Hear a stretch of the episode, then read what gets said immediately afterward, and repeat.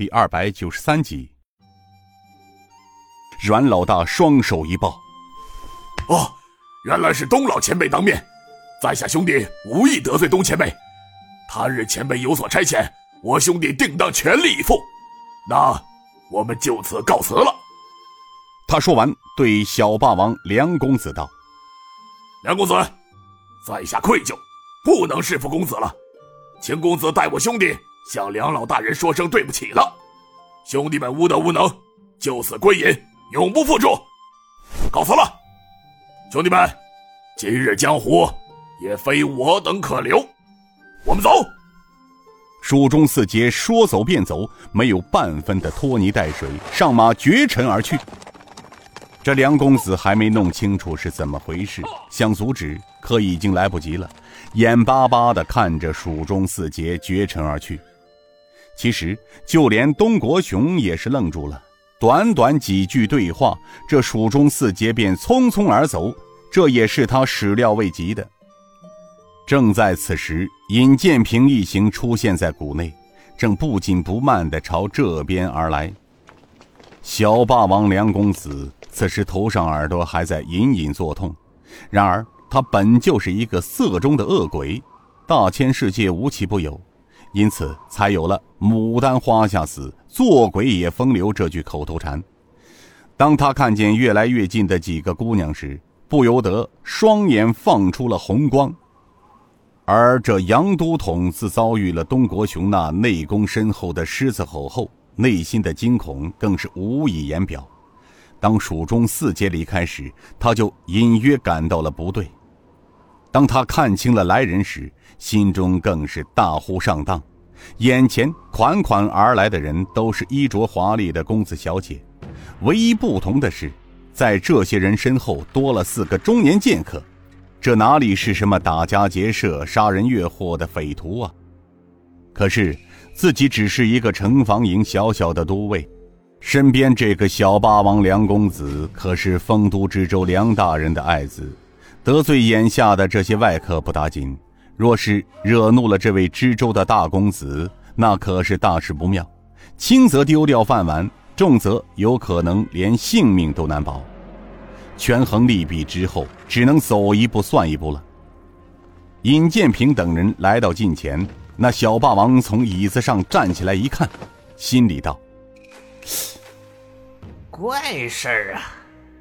我千辛万苦冒着大雨追捕心爱的小娘子，和他师兄不见了，而又变成另外一个美人和小孩这看上去脸色惨白的吓人呢。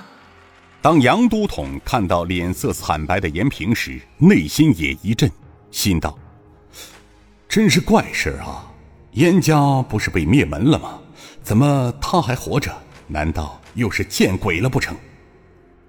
他在看刚刚从剑客马上下来的小孩时，再次大吃一惊。小个的孩子太像被莫名的通判严大人了。莫非这严大人家还有姐弟俩活着？想到此，杨都统不由自主地走上前来。严小姐，不知你是严蕊还是严平？还有这位小兄弟。难道说就是通判大人严进山的小公子严武吗？尹建平见这位都统主动上前问话，而且听他的口气，似乎他们认识，看似没有什么恶意，也就冷眼旁观。这严平的脸上看不出什么异常，他很冷静，惨白的脸上没有一丝笑容。他轻声道：“杨大人，小女子是严平，严蕊是我大姐。”你猜对了，这是我弟弟，严武。啊，你们，你们果然还活着！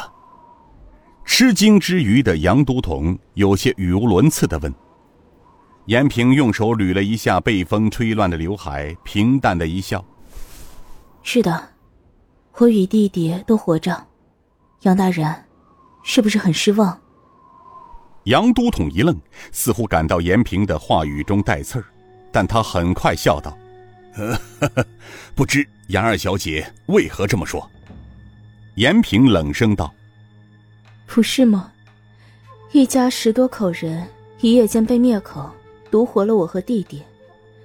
难道小女子不该问问你们丰都城的这些青天老爷吗？如此针锋相对的谈话，杨都统淡淡的笑了笑：“呵呵呵，杨二小姐，我想你是误会我了。想当年，我与你父亲严通判大人相交甚笃，他的儿女便是我的儿女。不知今日严侄女一见面，却把我当成仇人似的。”一旁的小霸王听着杨都统一见面就说个没完，于是走到杨都统身边。嘿嘿嘿，可老子的，一见面就说个没完，攀亲戚呢？别忘了我是调你出来干什么的。他面对着雅叔道：“老头儿，我不管你们是哪条道上的，刚才鬼喊神笑的，震得老子耳朵疼。这样吧，你们之前打扰了本公子的好事儿。”还打了本公子，本公子的账该算算了。东国雄呵呵笑道：“哦，是吗？但不知梁大公子要如何算账啊？”小霸王梁公子前胸一挺：“看见了吗？你们之前惹怒了本公子，本公子今日。”绝不会轻易放过你们。说白了，打了本公子，就是打了丰都城的官府。看见了吗？今日本公子请出我父亲的兵符，要通通把尔等抓回丰都府衙。嘿，说得好，关进州府大牢，在里面吃几天苦。如果本公子心情好，我可以放了你们。如果不识相，说不好，那尔等的生命就算走到头了。东国雄还是笑呵呵的道：“ 是吗？可是我老人家明明看到梁大公子的人头即将不保了，为何还要说大话呀？”